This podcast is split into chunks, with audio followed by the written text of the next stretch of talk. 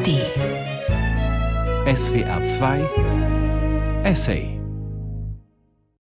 Seit Jahren beschäftigt sich der Künstler Lutz Dambeck in seinen Arbeiten mit der Beziehung von Kunst, Technik und Macht. Im Jahr 2000 wird er bei den Recherchen zu seinem Film Das Netz auf eine Installation aufmerksam. Sie war Teil einer Ausstellung, die 1970 im Jewish Museum in New York stattfand und Seek hieß. Ein Roboter mit Greifarm ist darin der Herr über eine kleine Stadt aus Metallwürfeln. Der Glaskasten mit den Würfeln war gleichzeitig auch der Lebensraum einer Gruppe von Wüstenrennmäusen. Die Aufgabe der Maschine war es, Ordnung herzustellen. Die Mäuse übernahmen darin die Funktion des Zufalls. In seinem Essay Kunst, Computer und Wüstenrennmäuse blickt Lutz Dambeck auf die Ausstellung als Beginn einer technischen Entwicklung, deren Möglichkeiten der Autor nach jahrelanger Beschäftigung mehr als skeptisch gegenübersteht. An der New Yorker Fifth Avenue, gegenüber dem großen See vom Central Park, steht ein Haus im spätgotischen Stil. Es wurde 1908 errichtet und gehörte einst dem deutschen Bankier Felix Moritz Warburg. 1937 hatte Warburgs Witwe das Herrenhaus der Familie als dauerhaften Sitz eines Jewish Museum gestiftet, das vom Jüdischen Theologischen Seminar von Amerika betrieben wurde, einer führenden Rabbinerschule der konservativen jüdischen Bewegung. Den Grundstein der Sammlung bildete ein Geschenk von 26 Judaica, das durch eine von Warburg erworbene Sammlung jüdischer Zeremonialkunst erweitert wurde. Nach dem Zweiten Weltkrieg wurde das Jewish Museum in New York neben dem Bezalel Nationalmuseum in Jerusalem und den jüdischen Museen in Prag und Paris zu einem der wichtigsten Aufbewahrungsorte für Judaika und Kunstgegenstände aus verschiedenen jüdischen Sammlungen. 1970 zeigte das Museum in einer Sonderausstellung Dinge, die die New Yorker bis dahin noch nicht gesehen hatten. Während im obersten Stockwerk Talmud-Gelehrte und Rabbiner über ihren Schriften und Manuskripten saßen, fand in einem Nebengebäude des Museums ein bis dahin einzigartiges Experiment statt. Ein computergesteuerter Greifarm agierte über einer Stadt aus kleinen Metallwürfeln, durch deren enge Gassen Mäuse huschten. Durch alle Räume schlängelte sich ein Gewirr aus Video- und Netzwerkkabeln, blinkten die Kontrollleuchten von Oszillatoren, summten Verstärker und Ringmodulatoren, kreischten die Nadeldrucker von Computern und hantierten Künstler und Ingenieure mit seltsamen Apparaten. Würde es wirklich gelingen, einen neuen Golem zu bauen?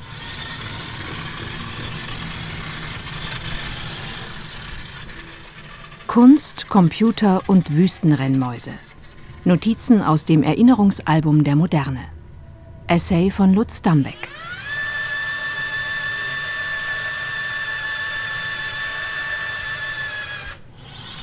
Ich war im Jahr 2000 bei Recherchen für meinen Film Das Netz auf dieses Experiment gestoßen, als ich begann, das Verhältnis von Kunst und Technologie vor dem Hintergrund einer digitalen Revolution zu untersuchen, die in diesen Jahren begann, sich auszubreiten.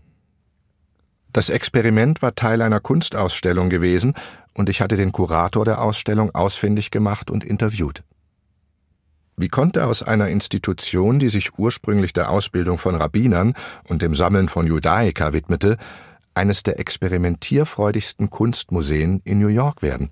Und welche Rolle spielten dieses Experiment und die Ausstellung für meine Untersuchungen?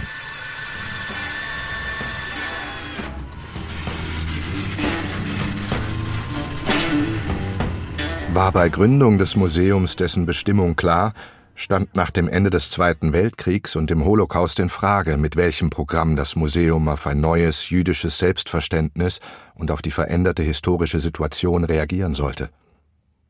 Mehrere Mitglieder des Museumsdirektoriums schlugen vor, das Museum zu einem Denkmal für die ermordeten europäischen Juden und deren Kultur zu machen. Die fast vollständige Zerstörung des jüdischen Lebens in Mittel- und Osteuropa, einschließlich seiner Denkmäler, Museen, Bibliotheken und Forschungszentren war der schlimmste kulturelle Verlust, den das Judentum in den letzten 500 Jahren erlitten hatte. Die verbliebenen Überreste jüdischer Kunst und Geschichte mussten jetzt gesammelt werden, und das konnte nur in Israel oder den USA geschehen. Allerdings stand inzwischen die Attraktivität jüdischer Zeremonialobjekte für das zeitgenössische Publikum des Jewish Museum in Frage. Die jüdische Emanzipation im 19. Jahrhundert hatte dazu geführt, dass für viele Juden Bräuche und Traditionen an Bedeutung verloren. Zu Beginn des 20. Jahrhunderts gab es in New York zwar die größte Zahl an Juden in den USA, die aber unter einem latenten Antisemitismus und den damit verbundenen sozialen Einschränkungen litten. Nach dem Aufstieg des Nationalsozialismus in Deutschland und unter dem Einfluss der Weltwirtschaftskrise wurde auch in den USA antisemitische Propaganda auf der Grundlage der Protokolle der Weisen von Zion verbreitet. Der wachsende Antisemitismus war vor allem in akademischen Einrichtungen und Unternehmen zu spüren, die nicht bereit waren, mit Juden zusammenzuarbeiten. Das führte zu dem Bedürfnis der zweiten Generation jüdischer Einwanderer, eine jüdisch-amerikanische Identität anzunehmen. Diese Generation wurde säkularer und übernahm die Werte der amerikanischen Mittelschicht.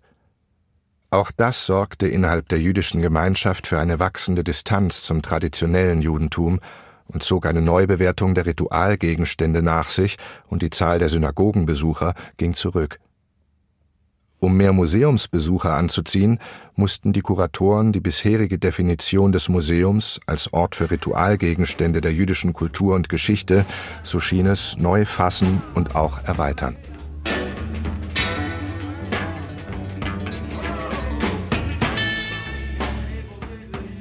An seinem Standort war das Jewish Museum von drei großen Museen für zeitgenössische Kunst umgeben. Dem MoMA, dem Museum of Modern Art, dem Whitney Museum of American Art und dem Guggenheim Museum. Dieser Schwerpunkt zeitgenössischer Kunst in New York zog viele neugierige Besucher an und führte schließlich dazu, dass der Vorstand des Jewish Museum beschloss, stärker moderne jüdische Kunst einzubeziehen und diese auf Kosten der Zeremonialobjekte in den Vordergrund zu stellen. Rabbi Louis Finkelstein, der Vorsitzende des jüdischen theologischen Seminars, kontaktierte Personen wie den bekannten New Yorker Kunsthistoriker Meyer Shapiro als Berater für diese Neuausrichtung des Museums. Shapiro war dafür bekannt, dass er sich für die zeitgenössische Kunst einsetzte. Der Professor für Kunstgeschichte an der New Yorker Columbia University sollte nun dem Jewish Museum dabei helfen, zu einem modernen Museum zu werden. Shapiro verstand die Notwendigkeit, Judaica zu zeigen, aber er wollte auch, dass das Museum relevant blieb, wenn das Interesse an traditioneller jüdischer Kultur in Zukunft noch weiter abnehmen sollte. Er schlug vor, dass das Museum neben seiner wichtigen Sammlung zur jüdischen Geschichte und Kultur auch moderne und zeitgenössische Werke jüdischer Künstler vorstellen sollte. Das war die Mission, mit der das Jewish Museum 1947 zur Ausstellung The Giving of the Law and the Ten Commandments einlud. Diese Ausstellung im ersten jüdischen Museum in den USA und wahrscheinlich im damals größten jüdischen Museum der Welt, wurde unter der Schirmherrschaft des Jüdischen Theologischen Seminars von Amerika von dem Kurator und Direktor Stefan Sally Kaiser einem deutsch-jüdischen Einwanderer und Kunsthistoriker, eröffnet. Lange bevor das Museum 1970 mit spektakulären Experimenten hervortrat, zeigte diese Ausstellung Werke zeitgenössischer jüdischer Künstler wie Marc Chagall, Jacques Lipschitz oder Reuven Rubin. Zehn Jahre später hatte sich in New York das Fieber der modernen Kunst ausgebreitet. Das Guggenheim Museum und das Whitney Museum zeigten avancierte Ausstellungen zeitgenössischer moderner Kunst und das MoMA, das Museum of Modern Art, plante eine spektakuläre Picasso-Ausstellung. Der zunehmende Erfolg von Museen für zeitgenössische Kunst in nächster Nähe zwang die Direktoren des Jewish Museum, mit diesem weiter zu konkurrieren. Shapiro schlug dem Jewish Museum nun vor, mit Ausstellungen junger Künstler dagegenzuhalten. Ob die Künstler jüdischer Herkunft waren, sollte dabei zweitrangig sein.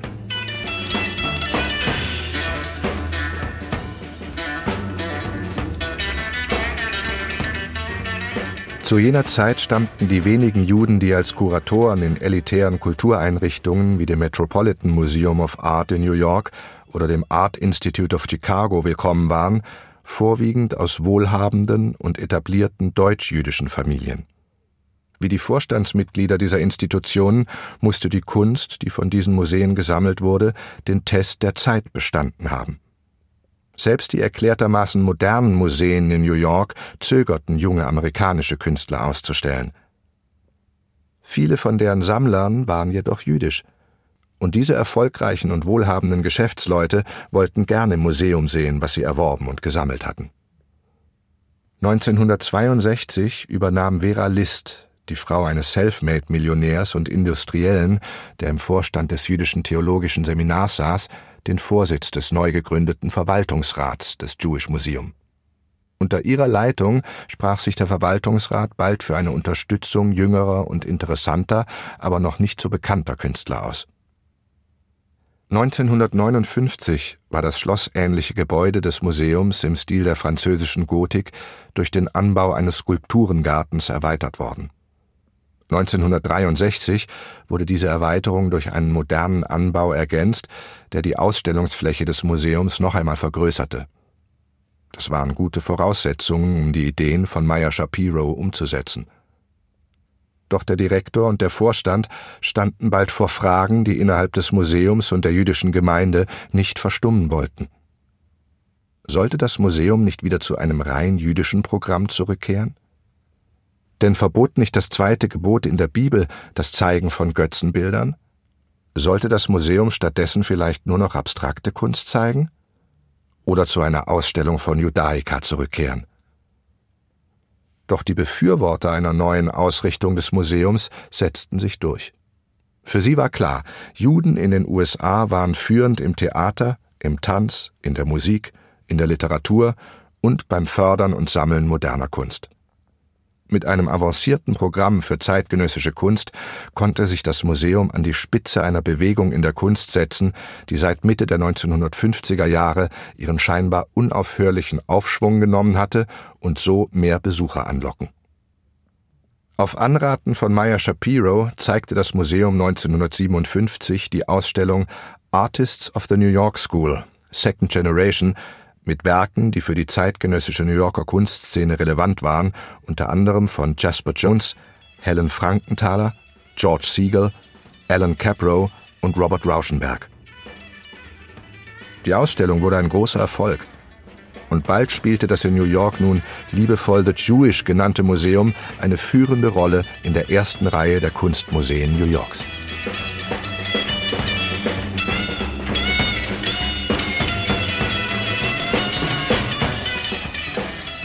1967 wurde der vormalige Direktor des Bezalel-Museums in Jerusalem, der Kunsthistoriker Karl Katz, zum neuen Direktor des Jewish Museum berufen. Als er in New York eintraf, waren die Türen des Museums verschlossen und die Straßen voller Demonstranten gegen den Krieg in Vietnam. Tausende, darunter viele Künstler, protestierten gegen diesen Krieg, gegen Rassismus und Gewalt. Die Unruhe auf den Straßen erfasste auch die Museen. Im Jewish Museum gab es zudem noch andere Auseinandersetzungen. Der permanent schwelende Streit um die Richtung, in die sich das Museum mit seinen Ausstellungen bewegen sollte, war durch die scheinbar salomonische Entscheidung, neben jüdischer Zeremonialkunst auch modernste Kunst zu zeigen, nicht erloschen. Denn es waren nicht nur theologische Eiferer und Pädagogen, die im Jewish Museum mehr Menora und Tora-Exemplare sehen wollten. Neben dem vorwiegend jungen und an moderner und nicht nur jüdischer Kunst interessierten Publikum gab es eine andere Gruppe junger Leute, die sich lautstark für ein jüdischeres Museum einsetzten. Ein nachdrückliches Beispiel für diese Position landete im April 1970 auf dem Schreibtisch des neuen Direktors. Ein Comiczeichner namens Jerry Kirschen hatte eine Serie mit dem Titel The Golem and the Dibbuk gezeichnet. Der Comic zeigte einen folkloristisch gestalteten Golem. Die schwerfällige Kreatur machte sich daran, verschiedene Dinge für die Juden zu tun. Zum einen baute er eine jüdische philanthropische Organisation auf, die aber zu einer säkularen Organisation mutierte. Dann erbaute er ein jüdisches Gemeindezentrum, das aber nicht die Tora, sondern das Korbflechten lehrte. Als nächstes errichtete der Golem ein jüdisches Museum.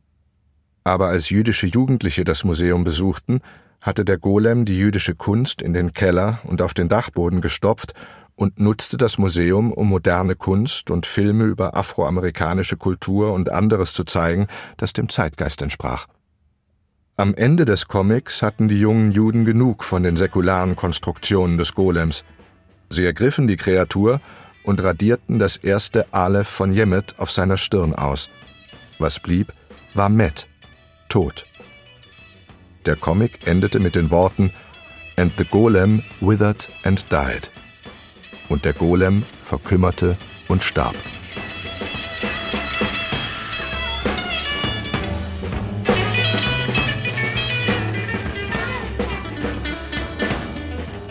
Der Comic über den Golem illustrierte eine Stimmung, die Karl Katz ernst nehmen musste. Doch ungeachtet dieses spürbaren Gegenwinds verfolgte er mit aller Energie eine Idee, die ihn seit seinen ersten Tagen als Direktor umtrieb. Eine große Ausstellung zu machen, die Kunst und neue Technologien miteinander verband. Es gab zwar schon eine Reihe ähnlicher Unternehmungen, wie die Ausstellungen The Machine as Seen at the End of the Mechanical Age und Information im Museum of Modern Art oder die Performance-Reihe Nine Evenings, Theater and Engineering des Ingenieurs Billy Klüver, der anschließend mit Künstlern wie Robert Rauschenberg die gemeinnützige Organisation Experiments in Art and Technology mit dem Ziel gründete, die Zusammenarbeit zwischen Künstlern, Ingenieuren und Wissenschaftlern zu fördern. Oder die von der Kunsthistorikerin Jascha Reichhardt kuratierte Ausstellung Cybernetic Serendipity am Institute of Contemporary Arts in London. Diese Ausstellung zeigte zahlreiche Experimente von Künstlern, die Rückkopplungen in Maschinen nutzten oder Computerausdrucke von musikalischen Analysen ausstellten, sowie computergenerierte Texte und Gedichte. Es wurde alles Mögliche gezeigt, nur keine Computer selbst. In den späten 1960er Jahren hatte es also noch nie eine große Ausstellung gegeben, in der Computer in Verbindung mit Kunst und Ideen wie Systemtheorie in einem Kunstmuseum gezeigt wurden. Der ehrgeizige Katz wollte nun eine bahnbrechende Arbeit leisten und der Erste sein, der Computer ins Museum brachte. Doch wer war kompetent genug, sich sowohl in der aktuellen Kunst wie mit Computertechnologie und Systemtheorie auszukennen? Also machte sich Katz auf die Suche nach seinem eigenen Computergenie. Das fand er in dem Lichtkünstler, Kurator und Kunstkritiker Jack Burnham, einen Schüler von Joseph Albers und dessen Bauhauspädagogik an der Yale School of Art.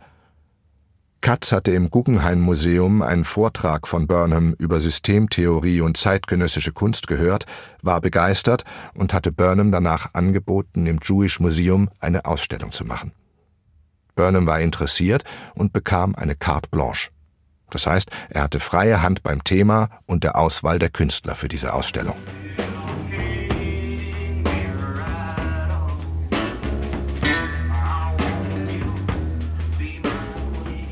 1950 war Norbert Wieners Buch The Human Use of Human Beings, Cybernetics and Society erschienen und im gleichen Jahr erschien Design for a Brain von William Ross Ashby.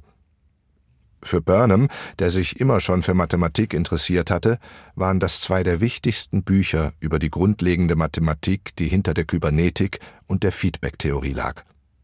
In seinem eigenen Buch Beyond Modern Sculpture The Effects of Science and Technology on the Sculpture of this Century hatte Burnham den Vitalisten und der Biologie des 19. Jahrhunderts mehrere Kapitel gewidmet und beschrieben, wie diese die Bildhauerei des 20. Jahrhunderts beeinflusst hatten. Nach dem Studium der Bücher von Wiener und Ashby war Burnham überzeugt, dass hier auf revolutionäre Art und Weise ein ganzer Bereich der Biologie neu erschlossen wurde, der sich mit dem Nervensystem und nicht nur wie bisher mit der Physiologie der Muscheln oder der Evolution von Weichtieren beschäftigte, sondern mit Maschinen, die sich wie lebende Wesen verhielten und mit Homöostaten, die fähig waren, sich ultrastabil auf neue Situationen einzustellen und wie ein Lebewesen selbstständig ihr Gleichgewicht zu suchen und zu finden. Maschinen konnten also lernfähig gemacht werden – wie es Ashby in seinem Text The Electronic Brain vorauszuahnen schien. Und Burnham fand, dass Künstler sich dafür interessieren müssten. Er fing an, Bücher über Gruppentheorie zu lesen und war bald der Meinung, dass im Grunde genommen alles mit dieser Theorie und der damit einhergehenden Rekursionstheorie und der Suche nach Lösungsverfahren zusammenhing, die mit der Entwicklung der Computertechnologie in den 1960er Jahren bekannt und populär wurde. Die Lösungsansätze von Wissenschaftlern und Künstlern schienen sich zu ähneln, denn Künstler arbeiteten wie Schachspieler. Sie hatten eine Reihe von Regeln und recherchierten gründlich nach Wahrscheinlichkeiten, so wie Mathematiker die Methoden der Rekursionstheorie anwendeten und nach der besten Lösung suchten. Diese Sphären Kunst, Wissenschaft und Technologie wollte Burnham nun zusammenbringen. Deshalb sollten in seiner Ausstellung auch keine Werke gezeigt werden, die künstlerische Formen bekannter Stile und Motive lediglich mit Hilfe von Computertechnologien reproduzierten, etwa an Mondrian orientierte Geometrien oder Holzformen, die mit einem vom Computer berechneten Programm auf einer Drehbank gedrechselt wurden. Burnham wollte eine Ausstellung machen ohne Unterscheidung zwischen Kunst und Nichtkunst, in der die Besucher von Technologie und Wissenschaft inspirierte Arbeiten neben rein ästhetisch inspirierten Experimenten vorfinden würden. Anstatt Klassifizierungen und Kategorisierungen vorzunehmen, würden alle ausgestellten Arbeiten auf den gleichen Fluchtpunkt verweisen die technologische Zukunft. Burnham war sich sicher, dass Technologie das menschliche Bewusstsein mehr verändern würde, als es die Kunst je vermocht hatte, und dass in nächster Zukunft mit dem Computer arbeitende Künstler gleichberechtigt neben Computerwissenschaftlern sitzen würden. Er sah eine Bewegung in der Kunst, die sich von Einzelobjekten hin zur Darstellung von Systemen entwickelte. Seine Ausstellung sollte die verschiedensten Formen der Informationsverarbeitung in den Mittelpunkt stellen. Alle traditionellen Hardware-Requisiten der Kunst sollten daraus entfernt werden, vor allem jegliche Überbleibsel von Malerei und Bildhauerei. Er nannte sein Vorhaben selbstbewusst Software, Information Technology, its new meaning for art.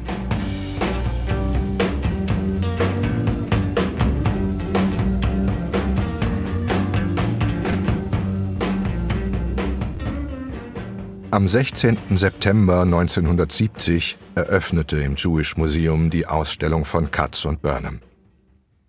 Das Publizieren von Konzept und Zielen der Ausstellung und die komplette Werbung übernahm die Werbeagentur Ruder Finn Arts and Communications Counselors – eine der ältesten und größten Werbeagenturen der Welt, die sich seit ihrer Gründung im Jahr 1948 auf Marketing und Sponsoring im Bereich der bildenden und darstellenden Künste spezialisiert hatte. Der Gründer David Finn war selbst Bildhauer und suchte sich seine Mitarbeiter auch im Kunstbereich, etwa bei der American Federation of Arts.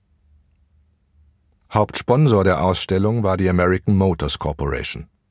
Weitere Unterstützung kam von kleineren Computerfirmen, die sich auf Design für Software spezialisiert hatten, und von verschiedenen Universitäten wie etwa dem MIT, dem Massachusetts Institute of Technology, wo schon mit Computern gearbeitet wurde. Technischer Berater der Ausstellung war Ted Nelson, ein Pionier der Informationstechnik, der den ersten digitalen Ausstellungskatalog vorstellte. Das war ein Hypertext-System mit dem Titel Labyrinth, ein Interactive Catalog, das von einem PDP-8-Computer unterstützt wurde. Nelson war ein Verehrer von Vannevar Bush, dem Berater für Technologie der US-Regierung im Zweiten Weltkrieg und berühmt als Godfather of Information Science am MIT. Der von Nelson erfundene Begriff Hyperlink war inspiriert von Bushs Aufsatz As We May Think, der beschrieb, wie man mit einer Art Mikrofilmgerät, dem Memex, zwei beliebige Informationsseiten zu einem Pfad verwandter Informationen verknüpfen und dann zwischen den Seiten vor- und zurückblättern konnte, als befänden sie sich auf einer einzigen Mikrofilmrolle. Nelson übertrug nun Bushs Konzept des automatischen Querverweises auf den Computer – und prophezeite die künftige Vernetzung von lokalen Rechnern zu weltweit verfügbaren Computernetzwerken.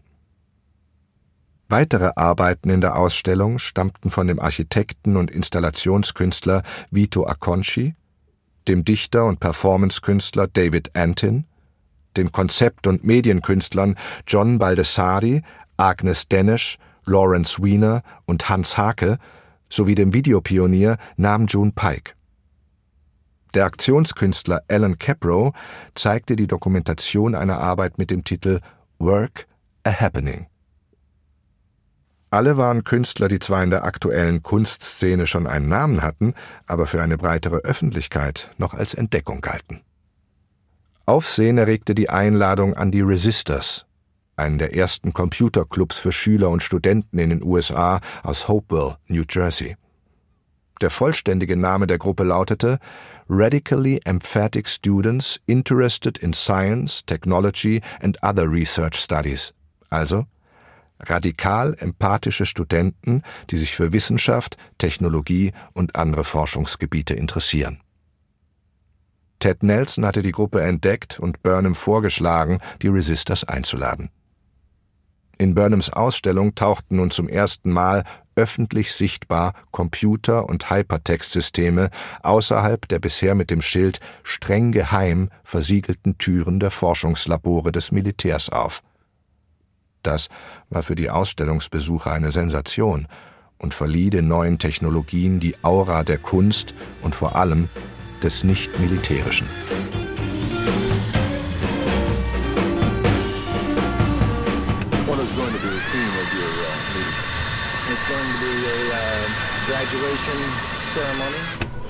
Die gesamte Konzeption der Softwareausstellung war beeinflusst von Kybernetik und einem systemischen Denken, das die Welt als ein Übersystem aus vielen kleinen, miteinander interagierenden Subsystemen ansah.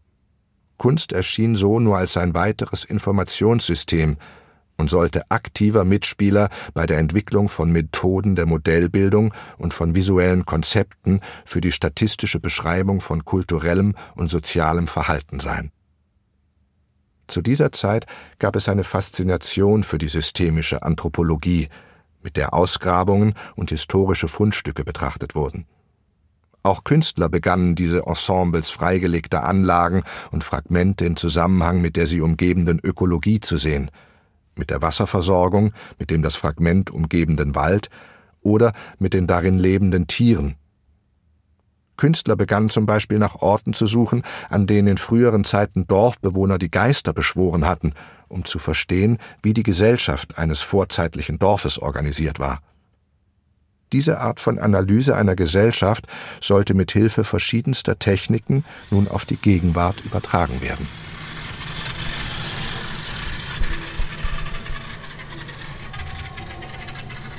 Hauptanziehungspunkt der Ausstellung aber war die Installation Seek, die von Studenten der Architecture Machine Group am MIT unter Leitung von Nicolas Necroponte entwickelt und gebaut worden war. Seek war eine Maschine, die sowohl als kybernetisches Weltmodell wie als Experimentallabor für Verhaltensforschung gesehen werden konnte. Gesteuert wurde die Maschine von einem kleinen Allzweckrechner, einem Computer vom Typ Interdata Modell 3. Seek bestand aus einer 1,5 x 2,4 Meter großen Tragekonstruktion mit einem in drei Richtungen beweglichen Kran. Am Kran war ein Greifer mit einem Elektromagneten, diversen Mikroschaltern und Druckfühlern befestigt. Diese einfache Prothese wurde von dem Computer geführt, um die Last, bestehend aus einzelnen Würfeln mit 5 cm Kantenlänge und mit einer Aluminiumhülle ummantelt, aufzunehmen oder abzusetzen. Der Greifer war Herr über eine kleine Stadt aus Metallwürfeln die in einem bestimmten, im Rechner gespeicherten Grundriss angeordnet waren. Die Würfel bildeten gleichzeitig das Aktionsfeld und den Lebensraum einer kleinen Gruppe von mongolischen Wüstenrennmäusen. Die Mäuse übernahmen darin die Funktion des Zufalls. Sie produzierten Chaos, indem sie Würfel umstießen oder von ihrer ursprünglichen Position wegschoben. Der Greifarm sollte nun wieder die Ordnung herstellen und die Würfel an den richtigen Standort zurücksetzen, dabei die Entfernungsdifferenz statistisch erfassen, um anschließend ein Muster für den Zufall erstellen zu können. Seek hatte auch psychoakustische Aspekte. Die Tiere verständigen sich gewöhnlich mit Klopfzeichen. Deshalb hatte Necroponte versucht, die Würfel nach einem vorprogrammierten Muster so anzuordnen, dass der Rechner intelligent auf den von den Mäusen produzierten Lärm, zum Beispiel das Trippeln ihrer Füßchen auf den Bausteinen oder die Klopfzeichen der Tiere mit ihrem Schwanz, reagieren konnte. Probleme bereiteten schon bald aber nicht die Programmierung des Computers, sondern das Verhalten der als Probanden des Experiments eingesetzten mongolischen Wüstenrennmäuse. Normalerweise lebten die Tiere in Familienverbänden. Da die Tiere soziale Wesen waren, versuchten sie, das Gehege von Sieg so zu strukturieren, wie sie es an jedem anderen Lebensort getan hätten, denn Sieg war jetzt ihr neues Heim. Nur gab es in diesem Heim für die Tiere kein brauchbares Material, kein Einstreu, kein Heu oder Gras, keine Zweige oder Mulch. Normalerweise folgten die Tiere auch einem freilaufenden Rhythmus, dem zirkadianen Rhythmus. In Sieg war allerdings der Tagesablauf streng strukturiert wie eine Gameshow. Die lärm- und lichtempfindlichen Tiere litten bald auch unter der Atmosphäre der Ausstellung und dem Lärm eines unterhaltungsbedürftigen Publikums. Die Tiere waren Tag und Nacht ununterbrochen in dem riesigen verglasten Kubus eingesperrt und bald vom Stress durch das permanente Surren und Rattern des Greifarms und die neugierigen Besucher vor dem Glaskasten erschöpft. Viele Tiere litten unter kataleptischen Anfällen und starben während dieses Marathons. Jede Woche wurden die Kadaver der Tiere entsorgt und eine neue Gruppe Rennmäuse in den Glaskasten gesetzt.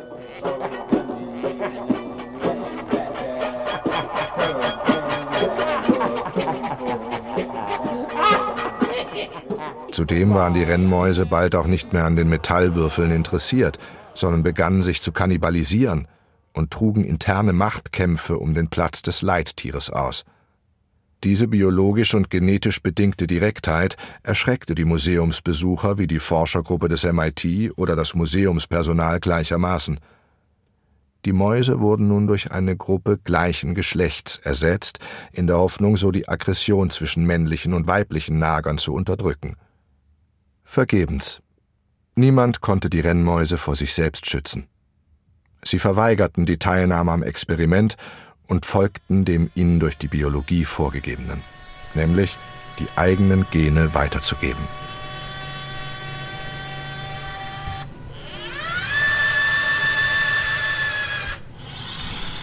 Woher kam überhaupt die Idee, eine Maschine wie Sieg zu bauen?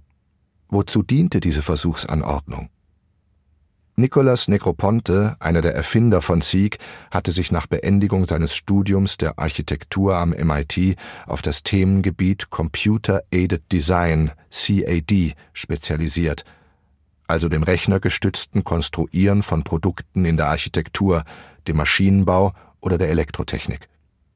1967 hatte er die Architecture Machine Group als eine Denkfabrik mitbegründet, innovative Überlegungen und neue Ansätze zum Schnittstellenproblem im Rahmen der Mensch-Computer-Interaktion, häufig als HCI abgekürzt, also Human-Computer Interaction, erforschen sollte.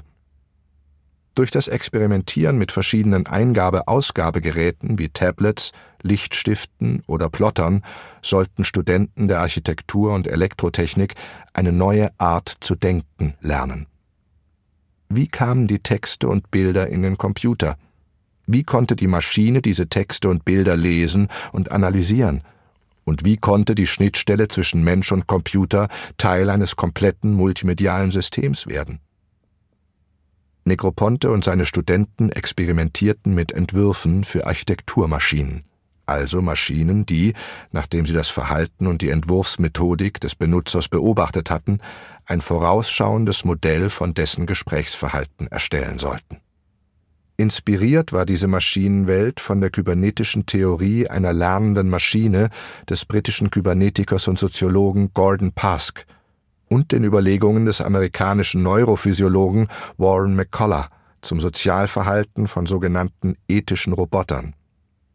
Ziel war es, die Dingwelt in eine Informations- und Kommunikationssphäre zu überführen, um mit symbolischen Maschinen des Verhaltens dann den Schritt zu einer Industrialisierung und Technisierung des Wissens machen zu können.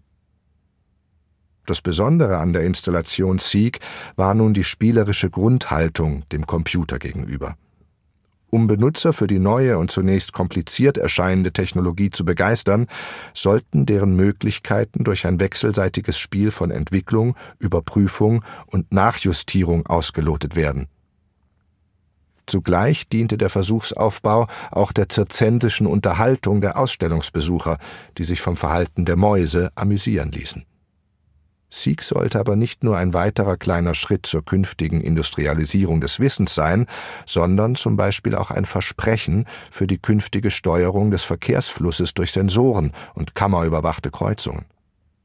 Necropontes Experiment ließ die Möglichkeiten erahnen, wenn in einer Stadt mit vielen Sensoren oder Kameras an öffentlichen Orten durch einen Großrechner nicht nur Muster des Verkehrs, sondern auch des Verhaltens der Bewohner oder ganz allgemeine demografische Muster erstellt würden. Von Tag zu Tag, von Monat zu Monat, von Jahr zu Jahr. 1970 sollte Sieg aber vor allem die Ausstellungsbesucher von der Entwicklung intelligenter Technologien in künftigen Städten träumen lassen. In solchen Smart Cities würde es darum gehen, die richtigen Ressourcen zur richtigen Zeit am richtigen Platz zu haben. Seines Nahrungsmittel, Konsumprodukte, Daten der Energie- und Wasserversorgung oder von Kommunikationstechniken und dann deren Systeme immer engmaschiger miteinander zu vernetzen. Städte mit solch intelligenten Infrastrukturen würden diese Systeme so smart machen, dass diese in Echtzeit die Milliarden von Vorgängen in den eingesetzten Computern verstehen und wissen würden, wo was getan werden musste, damit diese Netzwerke reibungslos funktionierten.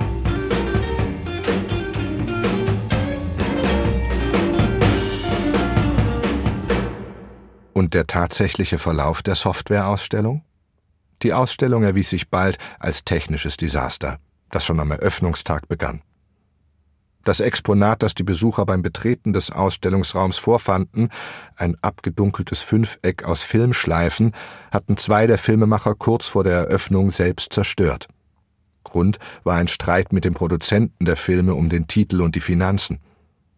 Die Filmemacher zerschnitten erbost die Filme und es dauerte Wochen, neue Kopien herzustellen. In der ersten Nacht nach der Ausstellungseröffnung wurde durch ein Versehen des Hausmeisters der Hauptcomputer, der PDP-8, außer Gefecht gesetzt und musste mehrmals umprogrammiert werden. Mehrere Ingenieure brauchten sechs Wochen, um den von Ted Nelson konzipierten digitalen und interaktiven Ausstellungskatalog wie auch einige vom Computer abhängige Exponate wieder betriebsbereit zu machen. Auch wurde es einigen Künstlern ungemütlich angesichts der Proteste gegen den Vietnamkrieg und den an der Ausstellung beteiligten Institutionen wie dem MIT, dem Lincoln Lab oder Universitäten, die auch für die Rüstungsindustrie arbeiteten. Zudem hatte das Wort System das Burnham und einige der ausstellenden Künstler so faszinierte, 1970 vor dem Hintergrund des Vietnamkriegs eine negative Aura bekommen. Denn die offensichtliche Verstrickung der Systemtheorie in die Agenda des militärisch-industriellen Komplexes der USA hatte zu einer zweifelhaften Allianz von Kriegsspielen und Konzeptkunst geführt. Wie sollten sich die Künstler also verhalten? Waren die neuen Rechenmaschinen, die Computer oder auch die nun für Künstler zugängliche Videotechnik gut oder böse? Machte es etwas aus, dass die in der Ausstellung verwendeten Geräte und Systeme zunächst für militärische Zwecke entwickelt wurden, und sollte man gegen den Einsatz solcher Geräte, die sowohl im Vietnamkrieg wie in der Softwareausstellung genutzt wurden, protestieren? Denn aufmerksam wurde in der amerikanischen Öffentlichkeit registriert, welche konkreten Geschäftsinteressen einige der Unterstützer von moderner Kunst, wie zum Beispiel die Rockefellers, am Krieg in Vietnam hatten. Denn die Rockefellers kontrollierten durch ihre führende Rolle im Banken- und Ölgeschäft einen großen Prozentsatz der Unternehmen, die zu den größten Kriegsgewinnlern im Vietnamkrieg gehörten. Oder war es für die Künstler klüger, sich aktiv an den faszinierenden technischen Prozessen zu beteiligen, um besser zu verstehen, was da technisch vor sich ging, um es dann kritisch begleiten zu können? War es zum Beispiel also listige Subversion oder nur simple Prostitution, dass sich ein Pionier der neuen Videokunst wie Nam June Paik sowohl als Stipendiat wie als Berater von der Rockefeller Foundation unterstützen ließ? Eine Unterstützung, die ihm ermöglichte, sich als erster Künstler eines der neuen Portapack Videosysteme der Firma Sony zu kaufen. Natürlich wurde unter den Künstlern über das mit der Ausstellung verbundene Tauschgeschäft geredet, den militärisch konnotierten Geräten eine zivile Aura zu verschaffen. Einige meinten, sie bekämen eine Gänsehaut, andere hatten lediglich ein mulmiges Gefühl. Aber am Ende ging es um viel Geld und auch um symbolisches Kapital wie Aufmerksamkeit, und die Künstler ließen sich auf etwas ein, worüber sie keine Kontrolle hatten. All Systems Go.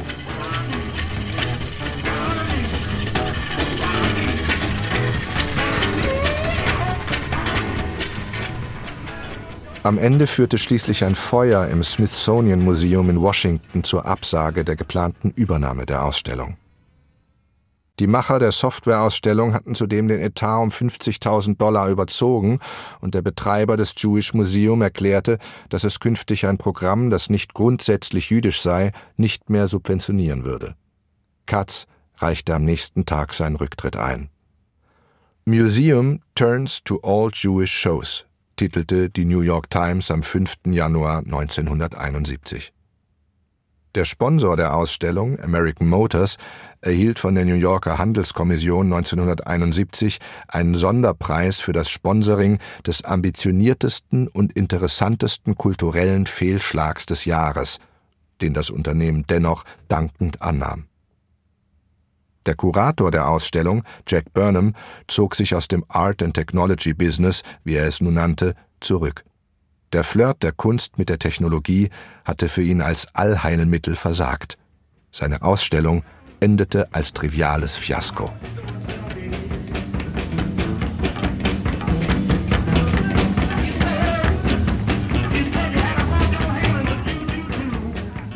Es heißt, ein Kunstwerk steht für sich selbst, ungeachtet aller biografischen Details des Künstlers, der Zeitumstände, von Moral und allen Ideologien.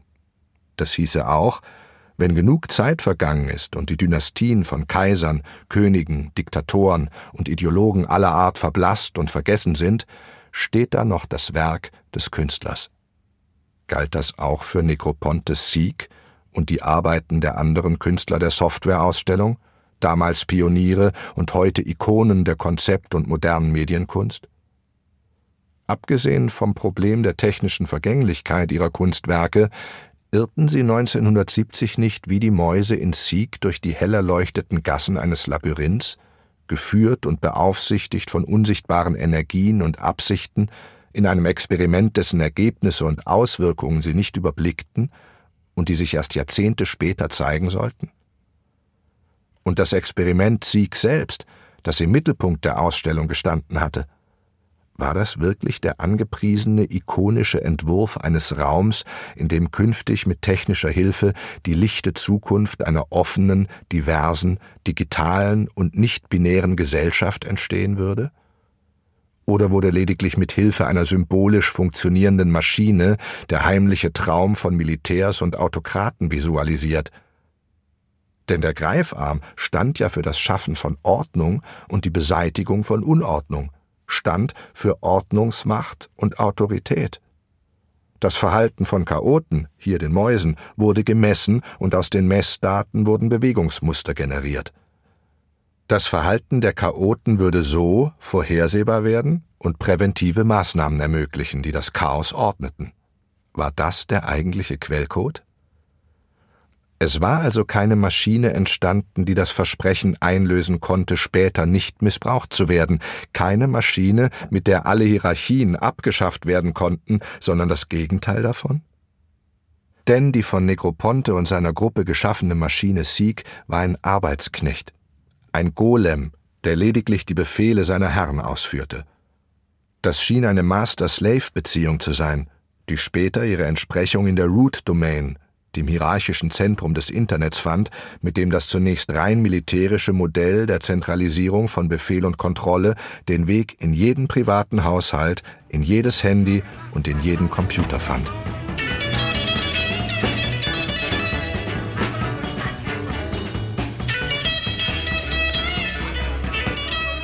Befehl und Kontrolle. Chaos und Ordnung. Wie weit war es von hier zu autoritären Ideologien? Wie ließen sich Differenzen und Übereinstimmungen etwa zu den Gedanken eines Theoretikers der Ordnung und der Autorität, dem katholischen Ideologen und reaktionären Gegner der französischen Revolution Joseph de Maistre bemessen, für den die Gesellschaft eine Art Strafkolonie war, in der es nicht auf die Vernunft, sondern auf Macht und Ordnung ankam. Oder wo war die Differenz zum Ruf nach einer Rückkehr zur Ordnung einer klassizistischen Moderne, die in den 1920er bis 1940er Jahren ihren Aufschwung erlebte, mit all ihren schrecklichen Auswirkungen? War Sieg nicht lediglich eine Modernisierung dieser Verbindung von Klassizismus und Ordnungsdenken zu einem Rappel à l'ordre, in dessen Mittelpunkt statt der unversehrt intakten und schönen Heroen von Breker und Konsorten nun künstliche und hybride Wesen standen? Figuren eines Ordnungsmodells, in dem der Rückgriff auf Maß und Ordnung alles Ungeordnete und Chaotische beherrschbar machte?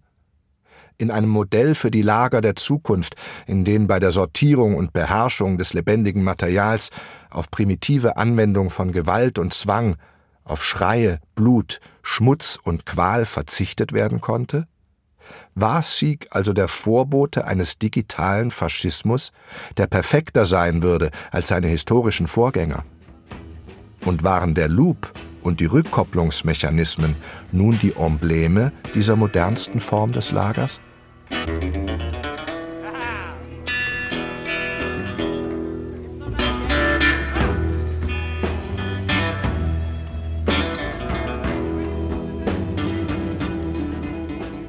Am Anfang dieses Textes stand die Frage, würde es gelingen, einen neuen Golem zu bauen, so wie es einst dem Rabbi Jehuda Löw aus Prag gelang, der einen stummen Diener aus einem Lehmhaufen formte und ihn mit einer Magie, die in Zahlen und Buchstabenmystik wurzelte, zum Leben erweckte. Mit einer Magie, die es erlaubte, durch ein Spiel mit der Sprache das Leben zu manipulieren. Sicher ist, inzwischen funktionieren die Computer, die in der Ausstellung 1970 oft streikten, reibungslos, ist die elektronische Überwachung flächendeckend und werden persönliche Daten gesammelt und gehandelt. Vieles, was damals nur eine utopische Idee war, ist heute schon Wirklichkeit. Nur das Gehirn hat bislang den Angriff auf seine Erkennbarkeit überstanden und ist eine Blackbox geblieben. Aber aus den vielen Daten, Modellen und Statistiken, die gesammelt wurden, um diese letzte Bastion des Unerforschten einzunehmen, wurde eine Scheinwelt errichtet, die angenehm zu konsumieren ist und die Wirklichkeit durch Metaversen ersetzen soll. Bald werden alle Menschen auf diesem Globus gechippt und mit digitalen Bezugsscheinen für Nahrung, Energie, Wohnraum und Fahrzeuge versorgt werden können. Das Genom und Lebensprozesse werden im Labor rekombiniert und die Fortpflanzung kann künstlich erfolgen. Leistung und Wahrnehmung können verbessert werden und Gliedmaßen und Gehirne können mit Maschinen hybridisiert werden. Der Tod kann besiegt werden.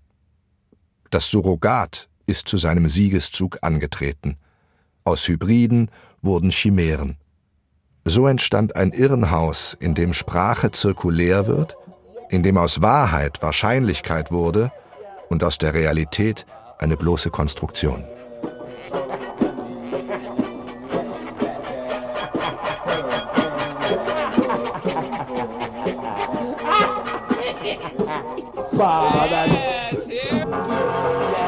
Gegen die schreckliche Energie des Mechanischen, etwa in einem Krieg, war das Fleisch bisher machtlos gewesen. Nun drohte seine Ersetzung durch unheimliche Wesen und Ausgeburten der künstlichen Intelligenz, deren Datensätze errechnet wurden. Die dafür benötigten Programme sind vorhanden. Gentechnik, Neurotechnologie, Nanotechnologie, eine synthetische Biologie, die bionische Prothesen liefern kann, Versuche mit ChatGPT, und die Vernetzung all dieser Programme zu einem intelligenten und sich selbst verstärkenden Gesamtsystem. Ein Myzel, das wegen der neurotischen Angst vor Angriffen von innen und außen oder der Furcht vor seiner Implosion ständig gemessen, kontrolliert und bewacht werden muss. Eine strikte soziale Kontrolle durch Biopolitik beherrscht im Verbund mit einer totalen und medial gesteuerten Gesellschaft des Spektakels große Teile dieser einen Welt, die sich als ein offenes System versteht. Seltsam und auch unheimlich, wie an verschiedenen Orten und zu verschiedenen Zeiten kleine, zunächst unscheinbare Teilchen entstehen, die sich einnisten und dann über Jahre, Jahrzehnte oder gar Jahrhunderte hinweg zu einer Masse zusammenfinden, aus der etwas Neues geformt werden kann. Kleine Teilchen und die von Burnham kuratierte Ausstellung mit Sieg gehörte dazu, die sich erst unmerklich, und dann wie von Wunderhand in einem später als offen propagierten, in Wirklichkeit aber konsequent kontrollierten Gedankensystem zu etwas entwickelten, das die Welt nicht nur verändert, sondern schließlich auch beherrschbar macht. Diese Formmasse fließt inzwischen als ein breiter und uferloser Strom dahin, der alle Unebenheiten, Störungen und Widerstände aufnehmen und in seinem Sinne regulieren kann.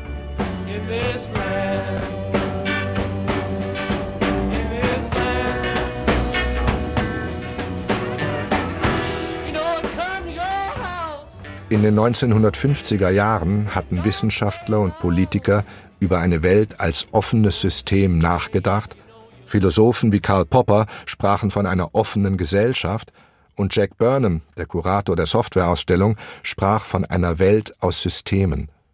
Das waren zwar nur Worte und Abstraktionen und eine andere Art von Konzeptkunst, aber sie benannten Schlüsselbegriffe der heutigen westlichen Gesellschaft. Diese wunderbaren abstrakten Schlagworte und Begriffe unterschlugen allerdings den Kontroll- und Steuerungswahn aller Technologien, mit denen diese offene westliche Gesellschaft notwendigerweise autoritär und damit wie ein Golem operierte, ganz einfach, weil es ihrer Natur oder besser dem Quellcode der dabei verwendeten Technologien entsprach. Mit deren Hilfe konnte ein Machtanspruch definiert werden – konnten andere vom allgemeinen Nutzen dieser Sonderinteressen überzeugt, Widerständige gezähmt und gegen Feinde Zwangsmittel eingesetzt werden. Es schien einen Gleichklang zu geben zwischen der Idee von einer unaufhörlichen Entgrenzung und einer technisch gebauten schlechten Unendlichkeit, die durch Mathematik, Logik und Systemtheorie ermöglicht wurde und dem freien Fluss von Waren und Dienstleistungen, Informationen und letztlich und konsequenterweise dem freien Fluss von Menschen. Diese Konstellation erlaubt es auch, die binären Systeme der Technik mit Vorstellungen von einer nonbinären Weltordnung zu synchronisieren, wobei klar war, wer der Schritt und Taktgeber ist. Jack Burnham hatte in einem Interview zu seiner Ausstellung von Mulching gesprochen und damit die Kunst gemeint, die er in der Softwareausstellung gezeigt hatte. Für ihn waren das damals zur Erde fallende Blätter, die verwelkten und zu einem Humus wurden, aus dem später einmal, so seine Hoffnung, etwas Neues entstehen würde. Doch aus diesem Humus ist inzwischen ein Morast aus fragilen Artefakten wie Modems und Festplatten mit nicht dauerhaft überlebensfähigen Datensätzen geworden. Ein, in der tatsächlichen wie symbolischen Bedeutung des Begriffs, giftiger Schlamm. Was bleibt, ist ein Leben in diesem Schlamm, wie die Leibnizschen Monaden. War der Mensch fähig, sich dagegen zu wehren? Oder war er dazu verdammt, diesen von Wissenschaft, Technik und Hybris vorgezeichneten Weg in den Morast immer weiter zu gehen? Warum? Weil seine genetische Verfasstheit nichts anderes zuließ? Weil sein Hirn immer auf der Suche nach einer weiteren Steigerung sein musste? Und sein Trieb und die Lust an der Erfindung ihn folgerichtig zu Quantencomputern und Chimären führen würde und da noch lange nicht enden würde? War das alles zwangsläufig und unabwendbar?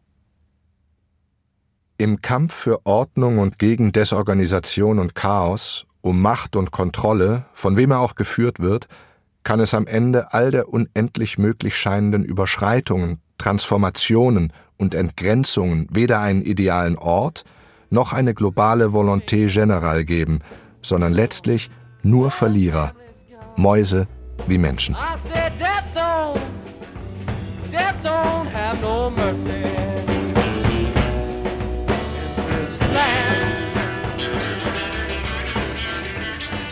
Das Aufhalten. Wie das Aufhalten? Und dann? Zerstörung? Neuaufbau? Rückbau? Wie und durch wen? Und Wie weit zurück? Als das Wünschen noch geholfen hat, so beginnen einige Märchen der Brüder Grimm. Das erinnert an die Kraft des Wünschens. Und so wünsche ich mir zum Schluss, dass der Golem deaktiviert wird. So wie in dem Comic, der auf dem Tisch von Karl Katz gelandet war. Aus Emmet Wahrheit soll Matt tot werden. Und der Golem verkümmerte und starb. Wenn nicht mehr Zahlen und Figuren sind Schlüssel aller Kreaturen, dann fliegt vor einem geheimen Wort das ganze verkehrte Wesen fort. Kunst, Computer und Wüstenrennmäuse. Notizen aus dem Erinnerungsalbum der Moderne. Essay von Lutz Dambeck. Es sprach Hans Löw. Ton und Technik Daniel Sänger und Günter Arnold. Regie Lutz Dambeck. Redaktion Mareike Mage. Produktion Südwestrundfunk 2023